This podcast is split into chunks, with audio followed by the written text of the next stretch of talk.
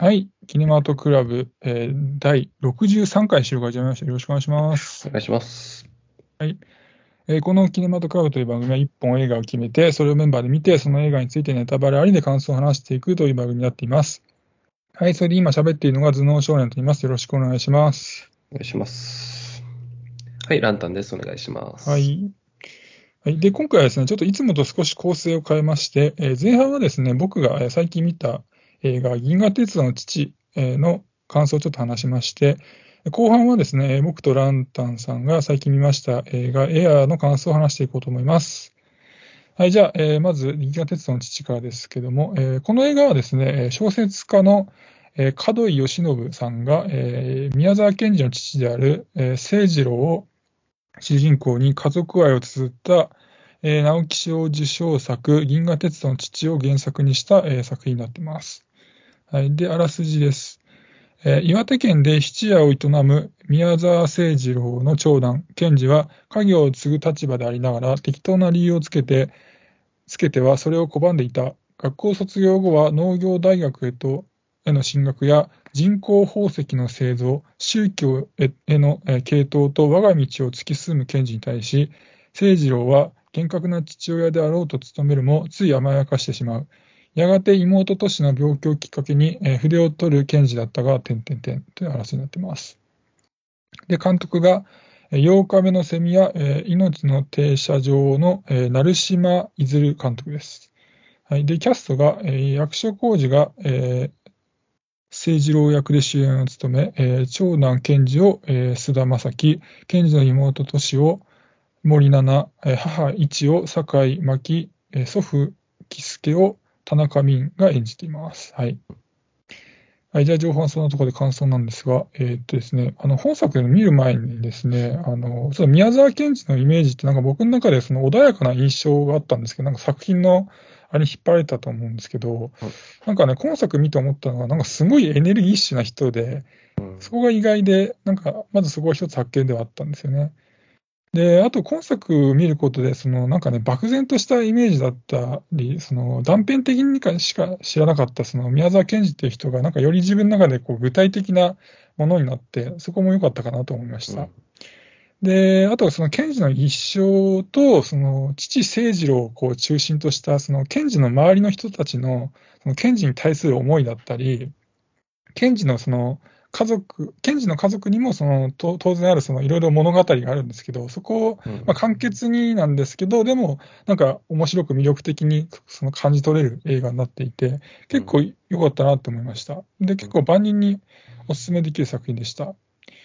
で、まあ話としてはですね、その結核でその賢治だったり、妹のトシがその立て続けに亡くなっていくっていうまあ展開なんですけど、うん、まあ、賢治の作品がその、まあ、あとはその賢治の作品が生前はその全然誰にも相手にされないとか、まあ、決してね、なんか明るくはない話なんですけど、うん、まあでもその宮崎家のその家族愛に加えて、その父清次郎が結構ユーモアなキャラクターで、うん、であとはその賢治の、まあ、賢治ってすごい純粋な人で、なんかその純粋さから来るその笑えるシーンとかも結構多くて、うん、結構ストーリーはそんな、まあどっちかと暗いんですけど、でもなんか見やすい作りになっていて、そこも良かったかなと思いました。で、キャストがすごく良くて、あの、まあ、あの、まずその、ケンジにとっても、その、宮沢家にとっても大きな存在だった、あの、ケンジの妹、トシっていう人がいるんですけど、その人を演じた、あの、森七菜さんのね、演技が素晴らしくて、なんかね、主役食っちゃってた感じすらあるくらいで、えー、で、まずなんかね、方言の演技がすごい自然で良くて、で、あとはその、まあ、徐々にね、結核に侵されていくんですけど、その、まあ、姿とかね、あの、その侵されていく中で、そのケンジの物語によって、まあ、ケンジがね、その妹トシが、こう、具合悪くなっていく中で、その、あの、妹トシはね、その、小さい頃ケンジの書いた物語を読んでて好きだったんですよ。それなんでトシが、その、妹を元気づけようとしてまた物語を書き始めるんですけど、それで、その、ケンジが、その、具合の悪い都市に物語を読み聞かせするんですけど、そういう読んでもらってる中で、その、なんか一瞬の光を得たような感じの表情とかもね、良くてね、なんかその彼女のね、その役者としてのなんか、個人的にこう信頼度がこう一段上がるような、そんな作品でしたね。であとはまあ役所広司さんもね、もう本当安定の素晴らしい演技見せてくれてすごく良かったし、うん。あとね、出演時間は短いんですけど、あの、聖次郎の父、まあ、つまりその、賢治の祖父を演じた田中泯さん知ってます？わ、んかります？あのーあれですよね。なんだっけ、創作ダンスじゃないけど。そうそうそうそうあの。あの、本業がダンサーの人なんですけど、うん。その人もね、すごい存在感があって、あの、特にね、あの、中盤ね、その、あの、そあの、あなんだ、田中泯さん演じた、あの、賢治の祖父が、あの、地方になっちゃって、うんあのね、狂っちゃうんですよ。うんでね、なんかね、狂って踊踊るようになんか暴れるみたいなね、シーンが結構な、まあ、中盤、まあ、ある程度の尺取ってあるんですけど、うん。そこがなんか印象的で、うん。なんかね、その演技見ててね、あの、去年公開されたね、あの、田中泯さんの、その、表現活動だったり、生活に、こう密着したドキュメンタリーを思い出して、うんあ。の、名付けようのない踊りっていう映画なんですけど、うん。うん。その映画の中でね、あの田中泯さんがその、場踊りっていうのをね、何度も披露するんですけど、場踊りっていうのがね、その、突然その、人がいっぱいいる路上とかで、うん。こう即興でこう、踊り出すっていうのを、なんか田中泯さんがもう何十年もやってる、なんか、表現なんですけど、なんか YouTube でちょっと見た気がする。あ見ましたうんうん。あの、人混みの中に、人混みというか、なんか田中泯をか、なんか人が囲ってるみたいな。なんか、ツイッターとかで。でここでやりますよみたいなの言ってう、ん。やるんですけど、だからファンも多いから、すごい人が集まるんですけど、うん。で、なんかね、今作のその暴れるし、まあ踊るように暴れるシーンを見て、なんかその彼のね、場踊りを思い出してね、そううん。ね、その場踊りって結構、なんかなんかね、見方によって結構怖いんですよ。なんか表現をこう突き詰めていくと、やっぱなんか怖くなるなみたいな。うんうんだけどやっぱ怖さってその、なんていうのかな、表現、その表現の側面もあるし、怖さの側面もあるし、ギリギリのところの表現だから、やっぱ人を引きつけるんですよ。僕も結構、なんか見入っちゃってる感じだったんです、映画の中で。だからなんかね、彼にそのね、狂気をね、こう表現させたら、なかなかなんかね、右に出る者いないな、みたいな感じを受けたね、うん。その、地方になっちゃって、シーンがね。うんうんうんまあそこはね、なんか、まあ別に長くはないんですけどね、いいシーンだったなっていう感じでしたね。うん。はいはい。で、まあ、まあそんな感じで結構いい作品だったんで、まあまだね、劇場公開中なんで、よかったらまあ見に行ってくださいっていう、まあそんな感じですね。なるほど。はい。なんか予告とか見た感じ、その、ななんだろう。その父親の誠次郎っていうのが宮沢賢治をまあ結構甘やかすというか、そうそうそう。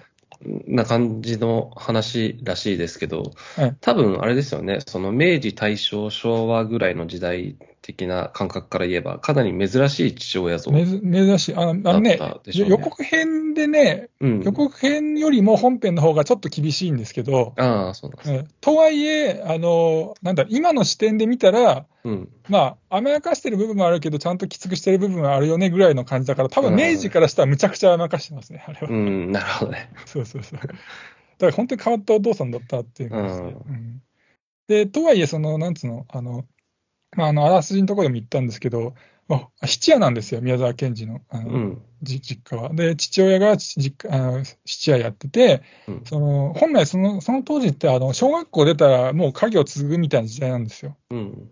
なんだけど、今はもう学問も大事な時代だから、ちゃんと中学校行きなさいって父親が言って、賢治は中学校行くんですよね。うん。で、その後に、その、本来だと、だから、その、まあ、普通よりも、まあ、勉強やったわけだから、当然、質屋やってくれるよねってお父さん思ってたら、うんその、農業大学校か、うん。え農業大学かにん行くって言って、えってなるんだけど、うんあ。の妹としが、いや、これからは本当にもっともっと学問が大事な時代だから、うんお兄ちゃん行かせてあげなよって説得して、その、うん。あの、賢治は大学行くんだけど、大学終わったら、当然、そそさすがに視野やってくれるよなと思ったら、なんか、人工宝石っていう、なんか人工的に宝石を作れるんですよみたいなこと言い始めて、あで、なんか、おお父さんお金を貸してくださいみたいなむちゃくちゃなことを言い始めて、大金なんですあ。よ。で、そんなこと言ってたら、急になんかちょっとな、それもうまくうまくいかなかったとかもあって、なんかちょっとうんや、病んできて、うん。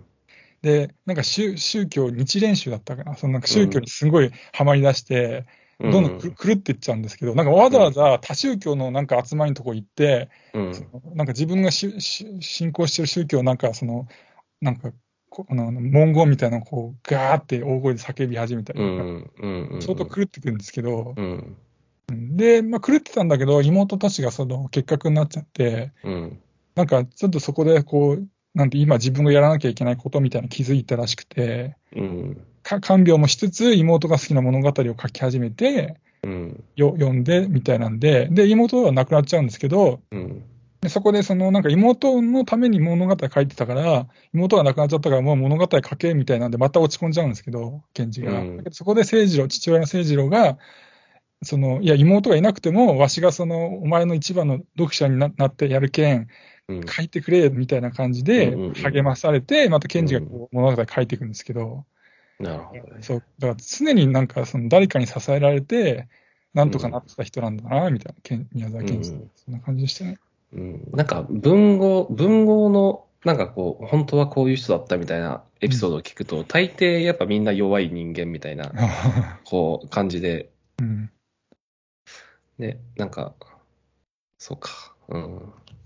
だまあな、なんだろうね、まあ、まあ、僕の、まあ、ちょっと独自な考えかもしれないけど、うん。なんか、まあ、普通にの、まあ、社会人として全然ダメなんだけど、ケンジは、うんどっかの能力が落落ちてる、お劣ってるからこそ、まあ、創作に、まあ、ふけられるというかうんうんね、うん。だからそういうことなのかな、みたいな。うんまあ、あとは、その、父親が相当優秀な人だったらしくて、うん。まああの神道って言われてたぐらい、なんか、勉強できた人らしくて、そうなんだ。だからそれで、その町の、町一番の、まあ、質屋として成功していた人で、うまあ、その父親の賢さみたいなのも受け継いだみたいうん。なんですけど、ど。頭良かったんだけど、まあ、結構精神的に弱くて、みたいうんな感じで、うん。うん。うん。はい。じゃあ、まあ、そんな感じで、えー前半はここまで前半ということで、後半ですね、えーじゃあ、エアの話をしていこうと思います。はい。じゃあ、まずあらすじです。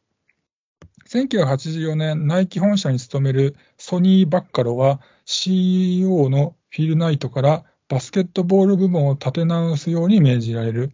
しかし、バスケットシューズ界では市場のほとんどをコンバースとアディダスが占めており、立ちはだかる壁はあまりにも高かった。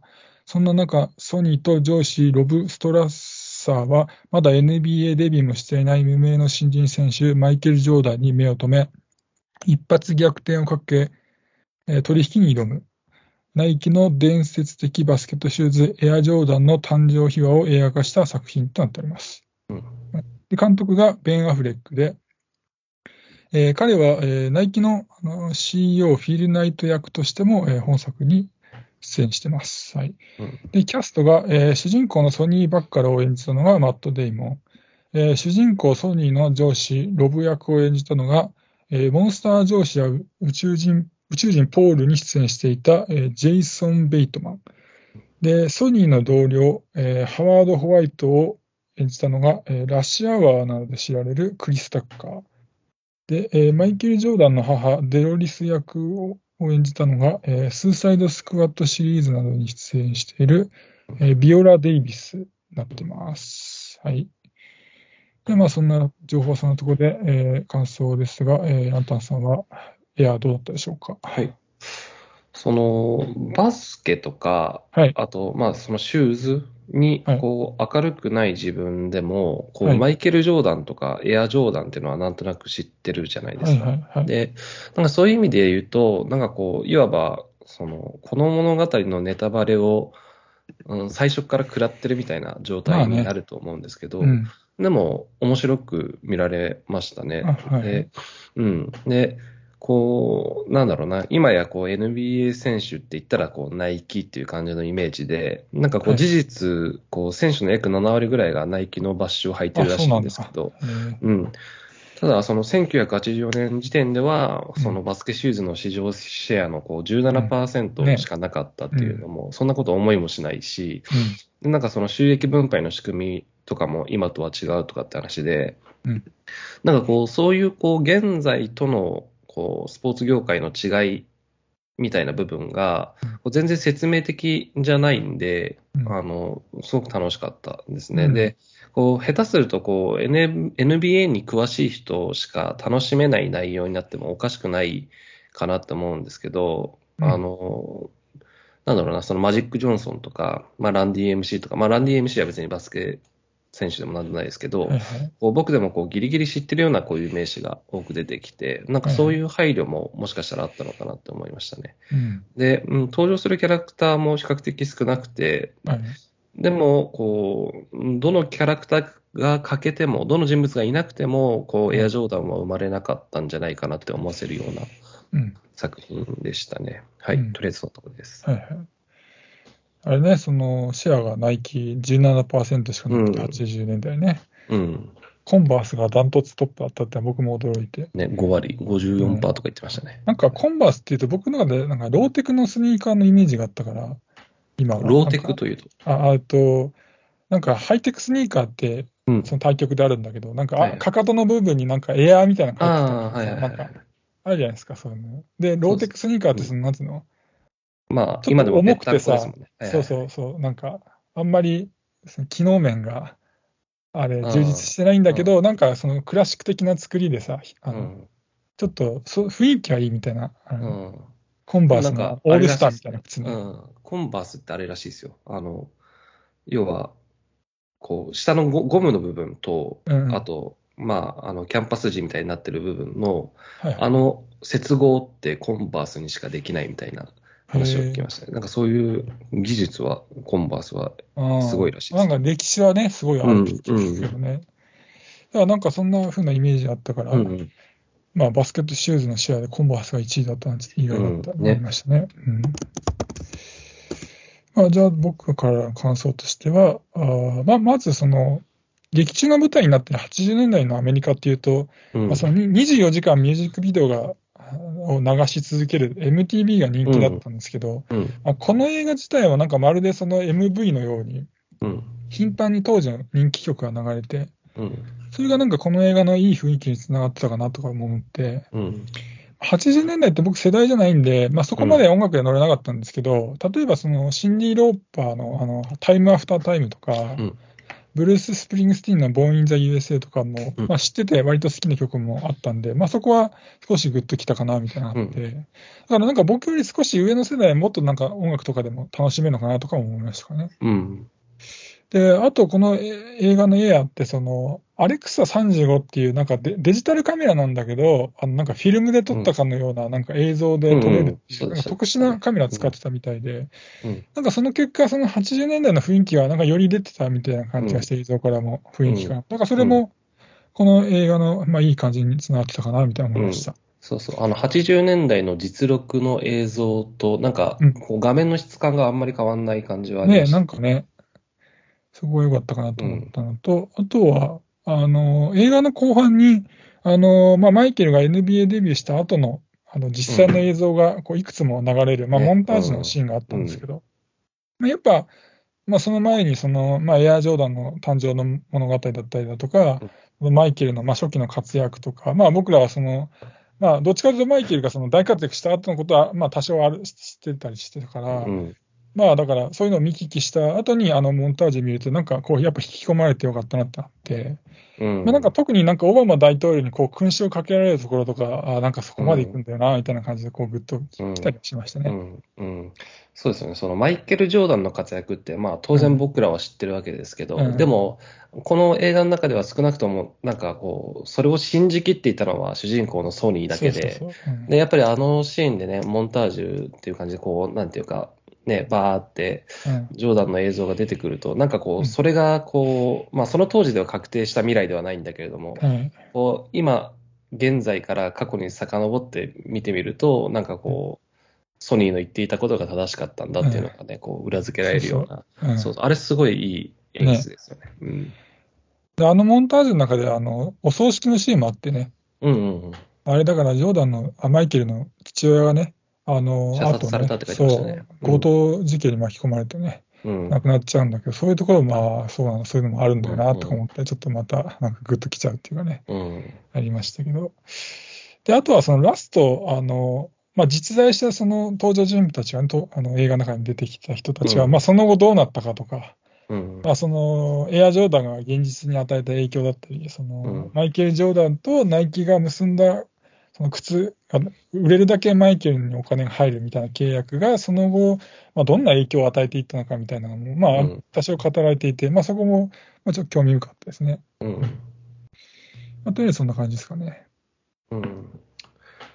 なんかあれらしいですね。やっぱり今の NBA は、うんやっぱりその選手独自のそのシューズをやっぱり作る、そのトップ選手であればあるほどうんうん。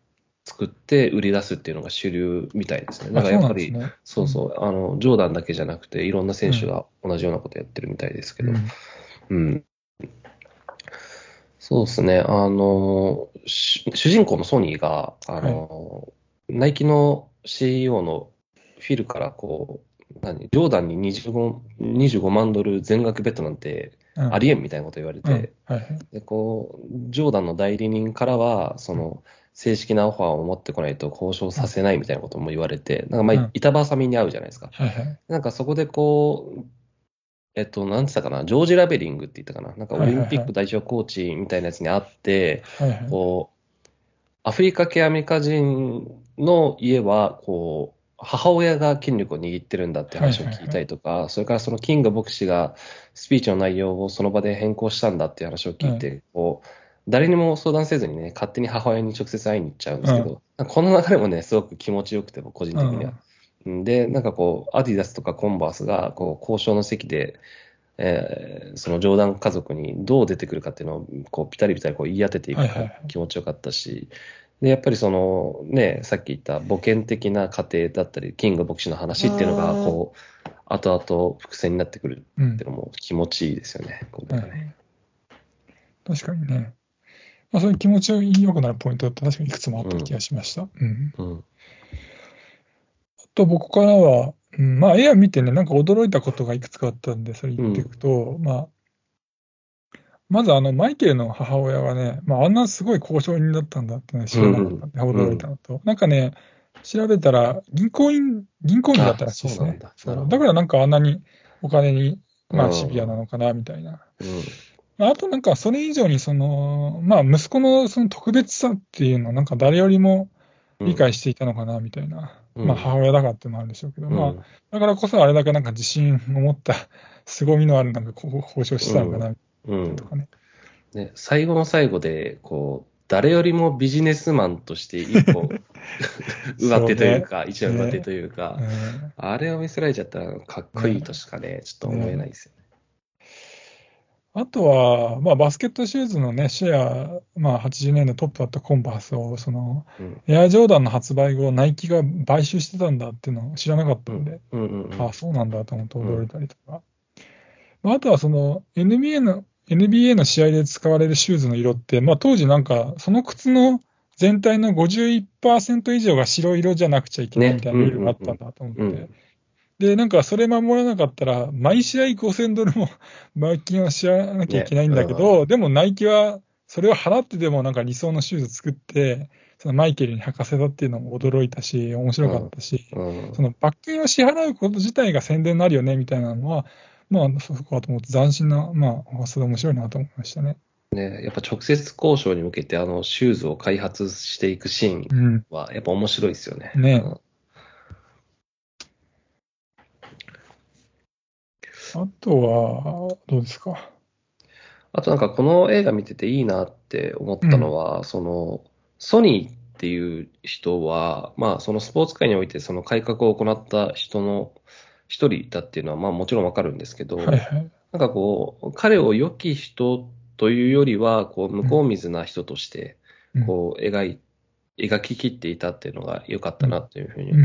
思いましたね。そのうん、ナイキのバスケ部門の存続をかけた契約っていうのを、まあ、型破りな方法で、こう、独断専行で進めてきたソニーが、こう、全部のプレゼンを終えて、こう、うん。初めて、その、オフィスにいる社員のうん。家族の存在とか、彼らの人生をもう背負ってるんだっていうことに、初めて気がつくじゃないですか。なんか、やっぱそれまでは全然気づいてないわけですよね。で、成功したからこそ、まあ、い今でこそ偉人ではあるもののっていう感じの危うさ、うん、もう、ん。なんかこう、ちゃんと描いてるというか、全然成人君子でもなんでもないというかね、あの、うん。本本当成功したから本当良かったねっていう話だったなと思って、うん。なんかそこら辺は正直に描いてるなと思って好感が持てましたね。うん。うん。あとは、うん、まあ、多少不満というかもあるかなっていうのを言っとくと、うん。なんか、あの、まあ、最後、マイケルとの契約が決まって、社内でみんなでこう、ハイタッチしてるんだけど、うん。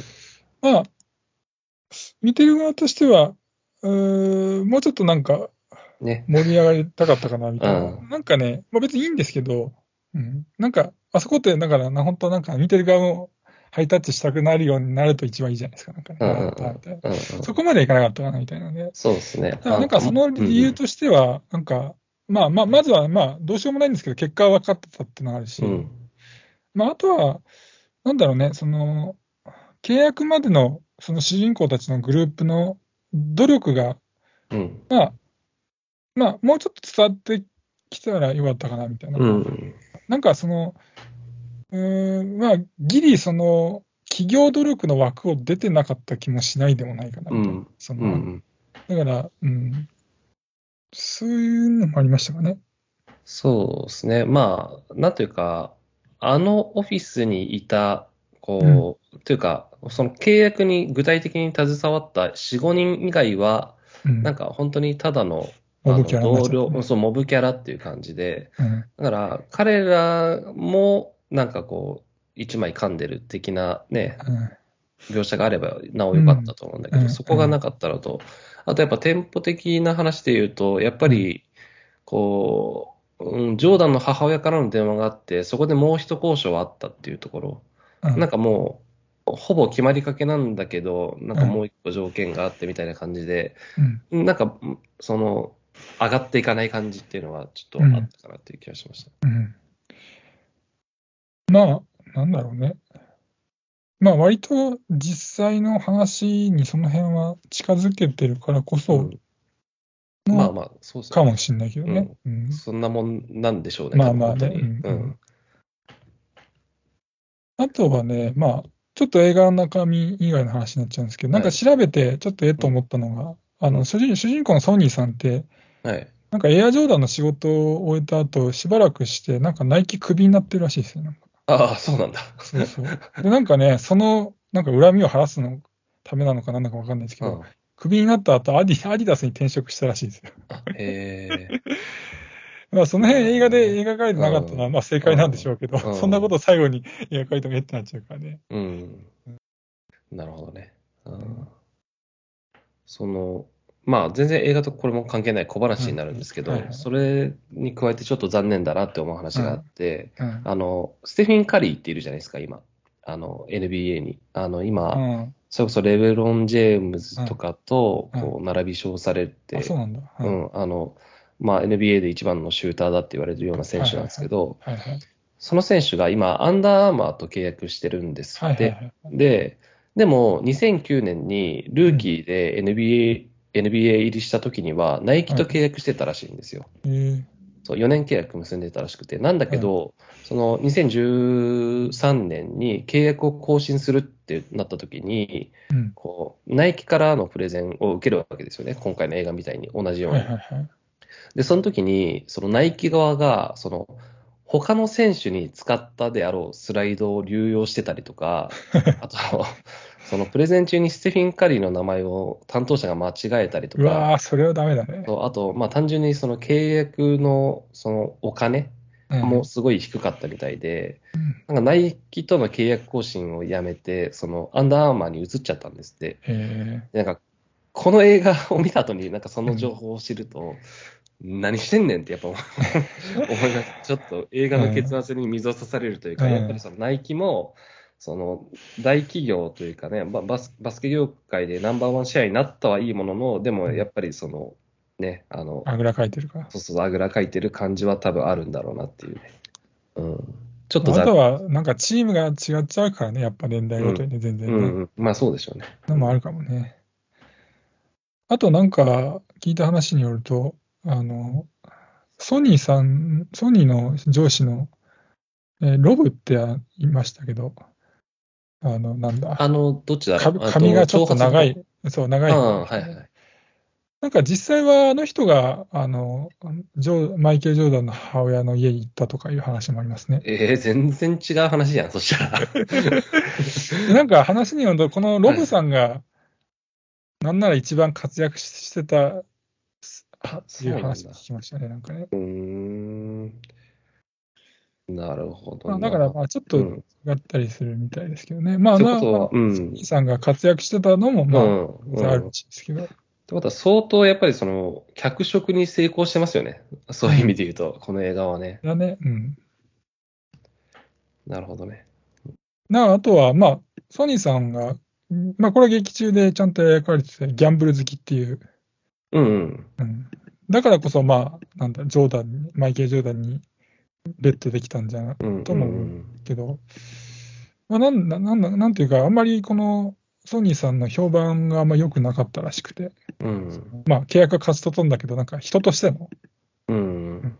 まあ、だからこそ、もしかしたらクビになっちゃったのかも、みたいなるほどなね。う。うんん。もありますけど。とりあえず僕からはそんなとこですね。あとはね、僕からは、まあ、これも映画の中身以外の話なんですけど、まあ、驚いたのがね、今作ね、あの、アマゾンがね、そのエアのこの脚本を買い付けてから、うん。あの、わずかね、11ヶ月で公開までこぎつけてるんですよ。あ、早っ。そうなんだ。ねこれちょっと異常な速さだなとあ思ってて。あ。なんかそれ聞いてね、なんかアマゾンの最近のなんかその映像分野へのなんか力の入れようのなんかうん。凄さを感じたんですよね。うん。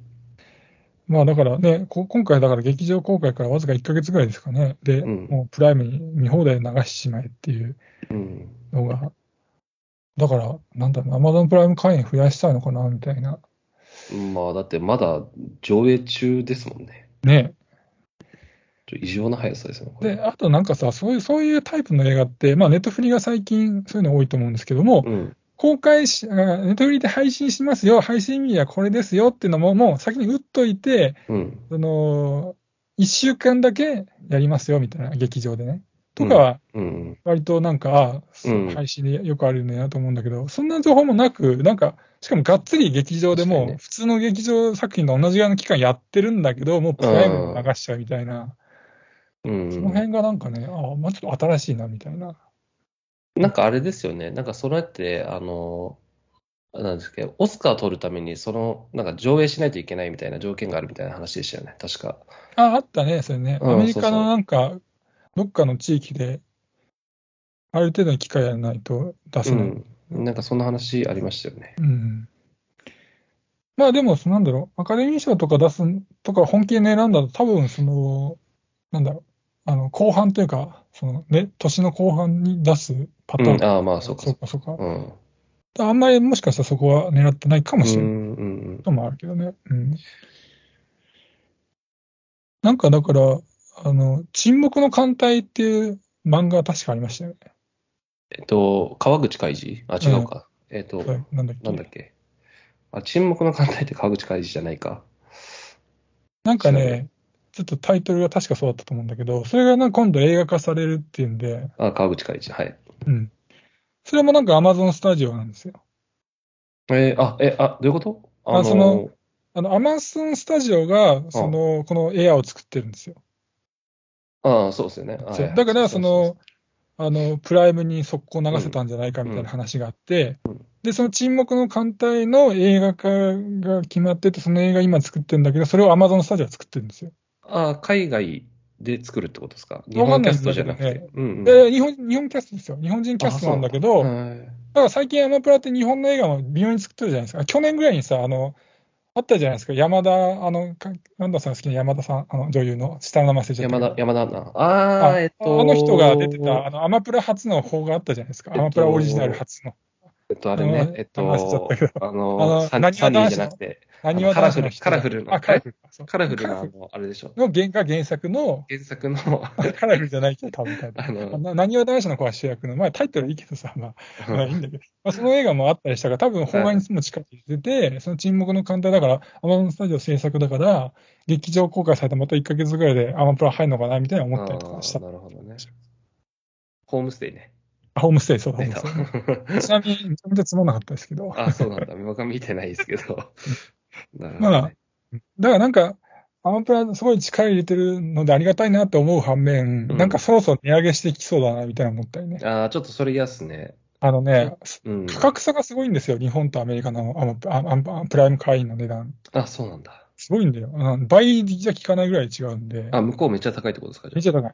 ゃあ。あだからもう日本では、もうそれは近々、近々とは言わ言ってないけど、いつか値上げされたらとは言ってんだけど、あ。うん。そのただ値上げするだけじゃなくて、アマプラこんだけこう、じアマプライムビデオこんだけ充実させてますよ、だから許してね、みたいな流れが来そうだな、みたいな。まあね、まあ僕、去年13人の命とか見ちゃってるからな、すごいいい作品見ちゃってるから、まいや、だからね、そう、アマプラ最近すごいから、配信、うん。スピードもすごいし、うん。作品配信する中身もね、まあ、あの、稽古、目を、なんだっけ？あ、あそうですね、今配信してますね、目をそう澄ませて。あれもはい。れもね、早い割と早いし、まあ、うん。これから見ようと思ってるんだけど、ああいうのもあるし、だから、多少の値上げだったら確かに受け入れちゃうよな、みたいなうん土壌作られてる感があるからね、そこはちょっと嫌な。まあでも、1000円ギリいかないぐらいでやってほしいな。ちょっと1000円超えられるとね、で今500円だからさ、ん1000円だと倍になっちゃうじゃん、急に。そうですね。うん。なんか僕の予想としては790円ぐらいでいいいいかうんなと思ってたんだけどね。